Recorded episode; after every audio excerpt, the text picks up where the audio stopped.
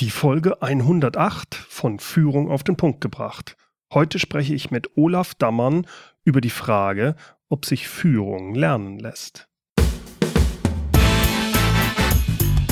Willkommen zum Podcast Führung auf den Punkt gebracht. Inspiration, Tipps und Impulse für Führungskräfte, Manager und Unternehmer.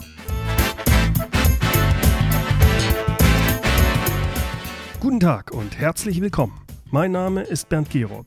Ich bin Geschäftsführer-Coach und Führungstrainer in Aachen.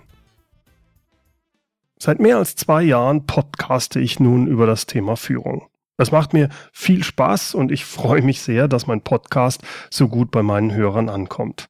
Sei es meine Solo-Folgen oder auch besonders die Interviews. Allerdings finde ich es sehr schade, dass es in Deutschland nicht mehr Podcaster gibt, die sich praxisorientiert mit dem Thema Mitarbeiterführung beschäftigen. Und deswegen habe ich mich sehr gefreut, als ich den Führungskräfte-Podcast Leben-Führen von Olaf Dammann gefunden habe. Olaf produziert diesen wöchentlichen Podcast für Führungskräfte, die immer leichter, immer besser werden wollen. Und zwar mit Blick auf den ganzen Menschen und nicht nur auf die Rolle der Führungskraft. Olaf ist seit Ende letzten Jahres als Podcaster unterwegs. Hören Sie da unbedingt mal rein. Ich kann seinen Podcast und ihn nur wärmstens empfehlen. Er hat mich vor kurzem für seine Podcast-Folge 41 interviewt, und zwar rund um das Thema Führung und wie man Führung lernt. Wir haben uns da in über 40 Minuten über verschiedene spannende Themen unterhalten. Zum Beispiel, äh, lässt sich Führung wirklich lernen? Bedeutet Führung zu lernen auch immer Arbeiten und vor allem Veränderung an sich selbst? Und wie wird sich das Lernen allgemein in der Zukunft verändern? Ich fand das Interview so gut und so spannend, dass ich Ihnen gerne Ausschnitt daraus heute vorstellen möchte. Wie gesagt, das gesamte Interview finden Sie im Führungskräfte-Podcast von Olaf Dammann, Folge 41. Sein Podcast heißt Leben-Führen. Hier also einige Ausschnitte. Lässt sich Führung lernen? Und wenn ja, was ist das überhaupt? also, äh, wie soll ich sagen? Ich denke, dass fast jeder Führung lernen kann. Die Frage ist eigentlich nicht, ob er es lernen kann, sondern ob er es wirklich will. Ich denke, oh, da ja. ist eigentlich das Problem. Denn äh, sagen wir mal so, es ist Excel kann ich lernen. Das ist relativ wenn ich auch da, wenn ich es natürlich will, aber äh, das ist eine Beherrschung einer Technik. Natürlich gibt es auch diese Beherrschung von Führungstechniken, die kann man lernen, ähm, aber ich muss mich schon fragen, da ist mehr dahinter. Habe ich das Bedürfnis auch zu führen? Bringe ich die Haltung, die Motivation aufzuführen? Habe ich den Gestaltungswillen, sagen wir, etwas zu verändern, Entscheidungen zu treffen? Und habe ich bis zum gewissen Grad zumindestens den Willen, Macht auszuüben und dafür gerade zu stehen. Das heißt, das ist mehr eine Frage der Persönlichkeit und damit des eigenen Wollens. Denn es gibt ja durchaus Menschen, die wollen in bestimmten Situationen gar nicht führen. Die wollen nicht in diese Führungsrolle. Und das ist auch vollkommen in Ordnung. Interessant ist nur, dass sie in anderen Situationen sehr wohl dann diese Motivation haben. Da gibt's also den Facharbeiter, der sagt, ich will gar nicht Führungskraft werden, aber er ist Vorstand im äh, Kegelverein, wo er dann doch wieder führt. Ne? Also es ist eine sehr spannende Geschichte. Du hast gefragt, was ist Führen überhaupt? Aus meiner Sicht, ich äh, versuche es so zu definieren, dass ich sage, Führen bedeutet festlegen, wo es hingehen soll. Also wer führt äh, jetzt in einem Unternehmen, der beschäftigt sich mit der Zukunft des Unternehmens oder seines Bereichs und natürlich mit den Menschen, also den Mitarbeitern derjenige, der führt, der, der, der arbeitet an der Vision des Unternehmens, der formuliert Ziele, Strategien, der denkt über Innovation, über Positionierung, Kundennutzen nach und äh, ja, der kommuniziert sehr viel, denn er will, dass die Leute ihm folgen. Mhm. Jemand, jemand, der äh, äh führt, aber niemanden hat, der ihm folgt, der führt ja nicht. Oh, also ja, muss er ja. sich sehr konzentrieren darauf, dass er diskutieren kann, dass er die Leute abholt, dass er informiert, begeistert, all diese Geschichten. Darum geht es meiner Ansicht nach beim Führen. Und viele verwechseln das ja dann, äh, ja, was ist denn äh, beim Managen? Managen, da konzentriert man sich hauptsächlich auf, aus meiner Sicht, auf die Vorgänge, also nicht auf den Menschen oder die Zukunft, sondern aufs Hier und Jetzt. Es geht um Tagesgeschäft, Verwaltung, Ressourcen, äh, Kontrolle und so weiter. Man muss als Führungskraft beides machen. Nur häufig sehe ich halt sehr viele Führungskräfte, die viel zu sehr sich mit dem Managen beschäftigen und zu wenig mit dem Führen. Dabei, wenn die nicht führen, wer soll dann führen? Ja, genau. Und ich mag die Beschreibung, die du einmal in einer deiner Episoden gebracht hast. Arbeiten ist das Arbeiten an der Aufgabe, Managen ist das Arbeiten an der Arbeit und Führen ist die Arbeit am Unternehmen. Ich glaube, das bringt super gut auf den Punkt. Richtig. Also mir, mir gefällt es halt besonders deswegen, weil häufig sind die Aufgaben, die du als für Führen hast, die haben keine Deadline. Daran kannst du erkennen, nicht immer, ja. aber sehr häufig. Managen ist immer oder fast immer fremdbestimmt. Führen ist selbstbestimmt. Ob ich jetzt oder in drei Tagen mit meinem Mitarbeiter dieses Gespräch führe, das hängt in der Regel an mir, an der Führungskraft. Ob ich über die Strategie nachdenke, jetzt oder in drei Tagen, ich setze die Deadline. Aber ob der Termin für den Kunden fertig werden muss mit diesem Produkt, das ist fremdbestimmt. Und ich habe auch beobachtet, dass Managen, wie soll ich sagen, gerne mal cooler aussieht. Das hat dann was mit Eskalationen zu tun, das hat was mit wichtigen Meetings zu tun, das hat was mit Ärmel hoch und los zu tun, wohingegen Führung ja doch eher, wie soll ich sagen, der ruhigere Prozess, der souveränere Prozess ist. Und ja. ich kenne Menschen, die bewusst oder unbewusst, zumindest vom, vom, vom, von der äußeren, vom äußeren draufgucken, ja, meines Erachtens sehr diese gefühlte, dieses gefühlte Wichtigsein mit der tatsächlichen Wichtigkeit der Aufgabe verwechseln. Weil sie dann halt jetzt den Kunden glücklich gemacht haben, jetzt die Eskalation beendet haben. Ja. Ähm, das, äh, ich glaube, da ist auch, da ist auch ein bisschen sowas bei. Das fühlt sich einfach besser an. Das fühlt sich wichtiger an. Vielleicht nicht besser, aber das fühlt sich irgendwie wichtiger an. Ja, das kann es sein. Es kann aber auch einfach sein, dieses Problem der Leute, die lange Zeit Experte waren, nehmen so einen Vertriebsexperten. Natürlich will der seinen Kunden zufriedenstellen. Jetzt ist aber Vertrieb, jetzt äh, ist er aber der Vertriebsführungskraft. Das müssen eigentlich seine Leute machen. Also er muss seine Leute dahin bringen, dass die den Job jetzt machen. Und das fällt jemandem unheimlich schwer, der die ganze Zeit vorher Experte war, jetzt die Sachen abzugeben. Da kommt noch was hinzu. Ich fühle mich natürlich auch unwohler in einer Situation, gerade jetzt kommen wir aufs Lernen, die ich vielleicht nicht gelernt habe. Den Experten habe ich mir über Jahre angeeignet. Aber das Führen habe ich ja gar nicht wirklich gelernt. Das heißt, ich mache auch automatisch mehr Fehler. Deswegen unbewusst falle ich dann vielleicht auch viel lieber zurück in die andere Situation, wo ich dann halt manage oder meine Arbeiten äh, selber noch mache, weil da hole ich mir mein Selbstbewusstsein. Bei dem anderen hole ich mir vielleicht häufiger meine äh, blutige Nase. Wenn diese Menschen zu dir kommen, was ist denn die bevorzugte Art, wie diese, wie diese Leute lernen wollen nach deiner, nach deiner Erfahrung? Ja, da gibt's Unterschiede. Wir sind ja, du hast es an, anfangs ja schon äh, auch gesagt, mit dem Lernen ist das so eine Sache, wir sind da verdorben durch die Schule, meiner Ansicht nach, oder auch durch die Hochschule, egal, äh, weil da dieser Frontunterricht da ist und man hat auch ungute Gefühle, die automatisch mitschwingen. Du hast es mit dem Lateinunterricht gesagt. Ich könnte da noch ein paar andere Fächer nennen, aber lassen wir das da ist immer noch bei vielen da, okay, ich möchte ich möchte so einen Workshop haben und ich möchte quasi unterhalten werden. Ja. Und daraus resultieren natürlich auch noch viel auf dem Markt, dass es dann dreitägige Seminare gibt, wo viel Wissen vermittelt wird, wo man auch in die Theorie reingeht, der Psychologie und all diese Sachen, wo ich aber das Gefühl habe, äh, Jungs, das, das ist nicht wirklich hilfreich. Vor allem nicht, sagen wir, für eine Führungskraft, die vielleicht gerade Führungskraft geworden ist, der muss ich nicht mit Theorie kommen. Die hat ganz spezielle Fragen oder ganz spezielle Vorstellungen. Ich muss das auf einer sehr praxisorientierten Sache machen. Das ist die eine Geschichte.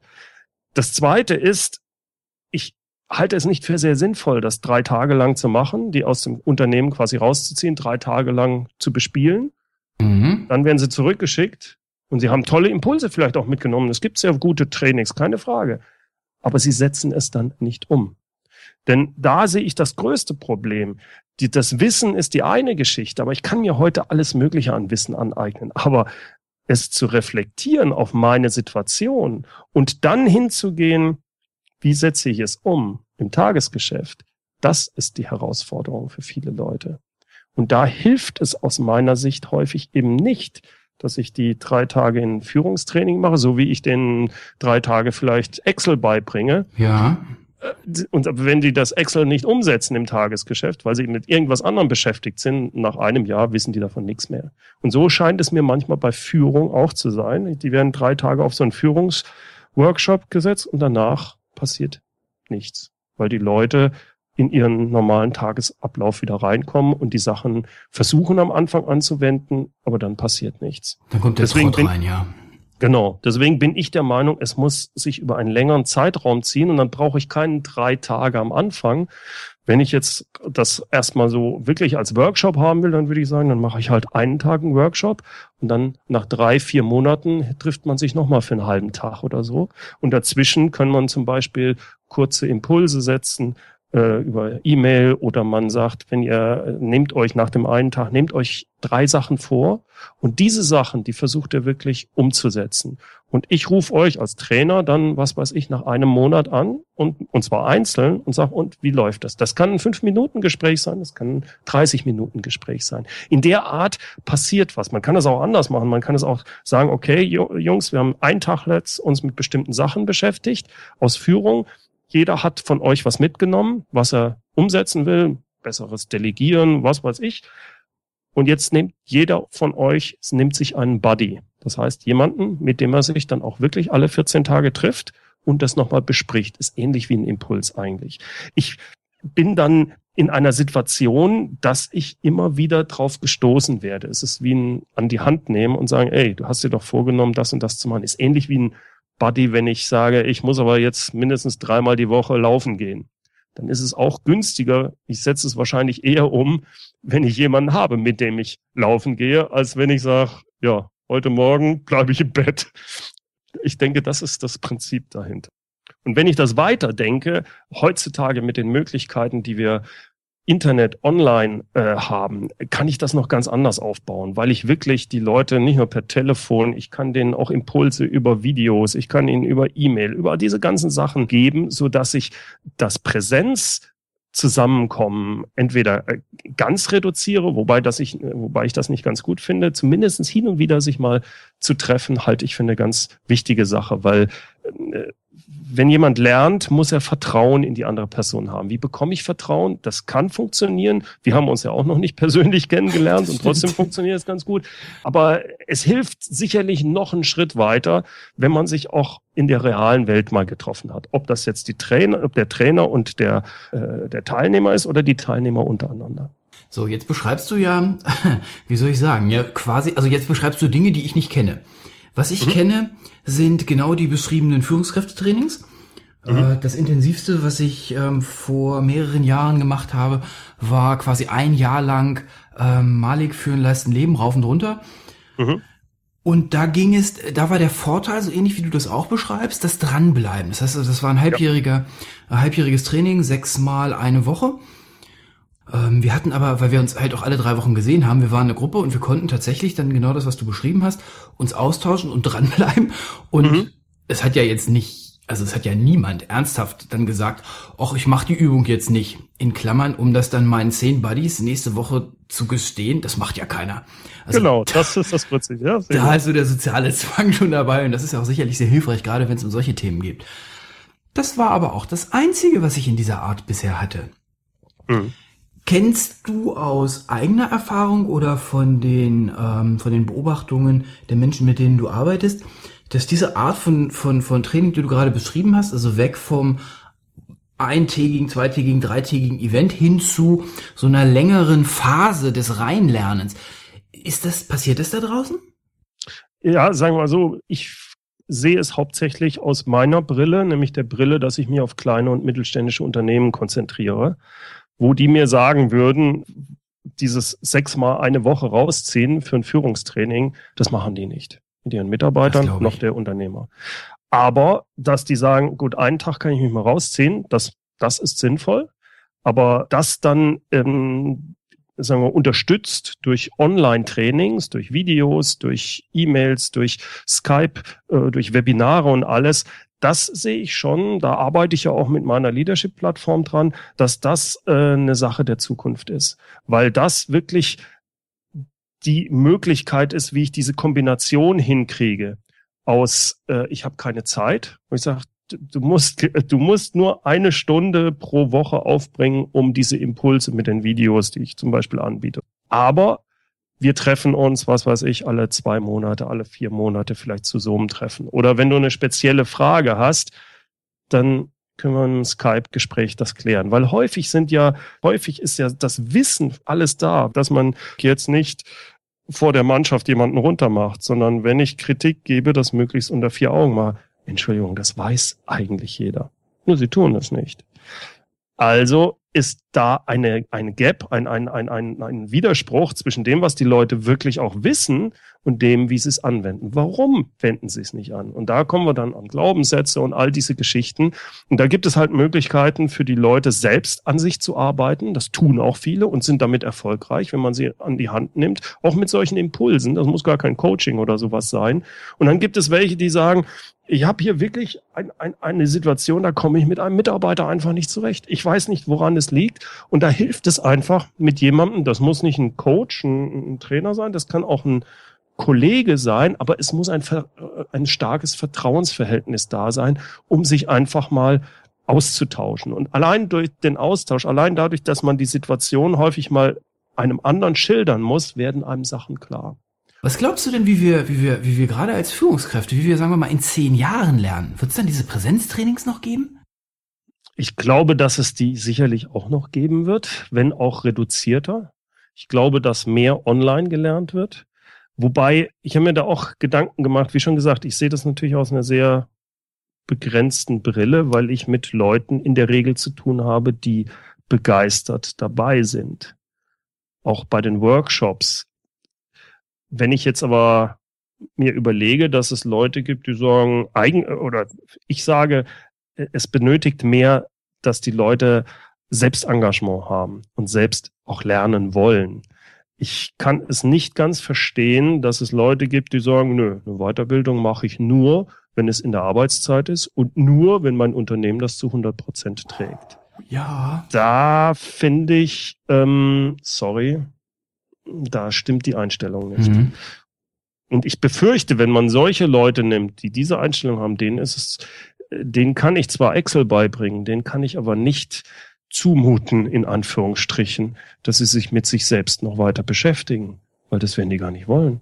Weil dann müssen sie ja unter Umständen bestimmte Sachen in sich selbst, in ihrer, an ihrer Persönlichkeit arbeiten. Da bin ich mir unsicher. Ja. Ist Führungs, ist Führung Lernen immer auch Arbeit an sich selber? Ja, glaube ich schon. Weil, wie schon gesagt, die, die, äh, egal ob ich delegiere, ob ich Feedback gebe, es hat immer mit mir als Person auch zu tun. Das heißt, ich, ich stehe immer für mich selbst ja auch auf dem Prüfstand, wenn ich sowas mache. Ähm, und ich werde immer wieder Fehler machen. Und die Fehler mache ich häufig deswegen, weil mir mein Ego im Weg steht oder weil ich bestimmte Glaubenssätze habe, die ich vielleicht mir nochmal überlegen müsste. All diese Sachen hängen mit der Persönlichkeit zusammen. Von daher würde ich sagen, ja, wenn ich da, ich arbeite an meiner Persönlichkeit, das ist das Entscheidende. Es heißt ja auch schon so schön, ich glaube, Drucker hat das gesagt, eigentlich kann ich nur eine Person führen. Das ist mich selbst. Und das finde ich einen sehr schönen, sehr schönen Spruch von mir. Und ich glaube, das macht auch Sinn, weil wir als Führungskräfte ja, wie soll ich sagen, ein einziges Werkzeug haben, nämlich uns selber. ja. Und da macht das schon Sinn, den Umgang mit dem Werkzeug zu können. Genau wie ein Schmied super gut mit dem Hammer umgehen kann, ähm, müssen wir halt äh, mit dem Werkzeug umgehen können, was wir zur Verfügung haben. Soweit die Ausschnitte meines Gesprächs mit Olaf Dammann. Das gesamte Interview können Sie sich auf seinem Podcast anhören. Es ist die Folge 41 seines Führungskräfte-Podcasts Leben-Führen. Entweder Sie geben Olaf Dammern bei iTunes ein oder in Ihrer Podcast-App.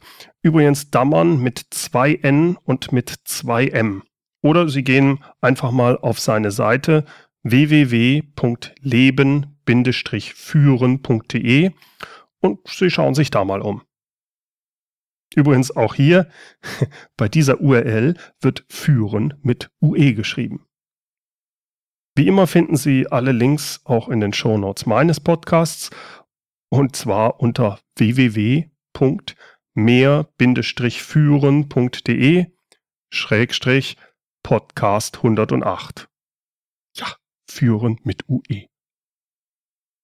Übrigens, wenn Sie sich für die Online Leadership Plattform interessieren, dann schauen Sie doch einfach mal unter www.leadership-plattform.de vorbei.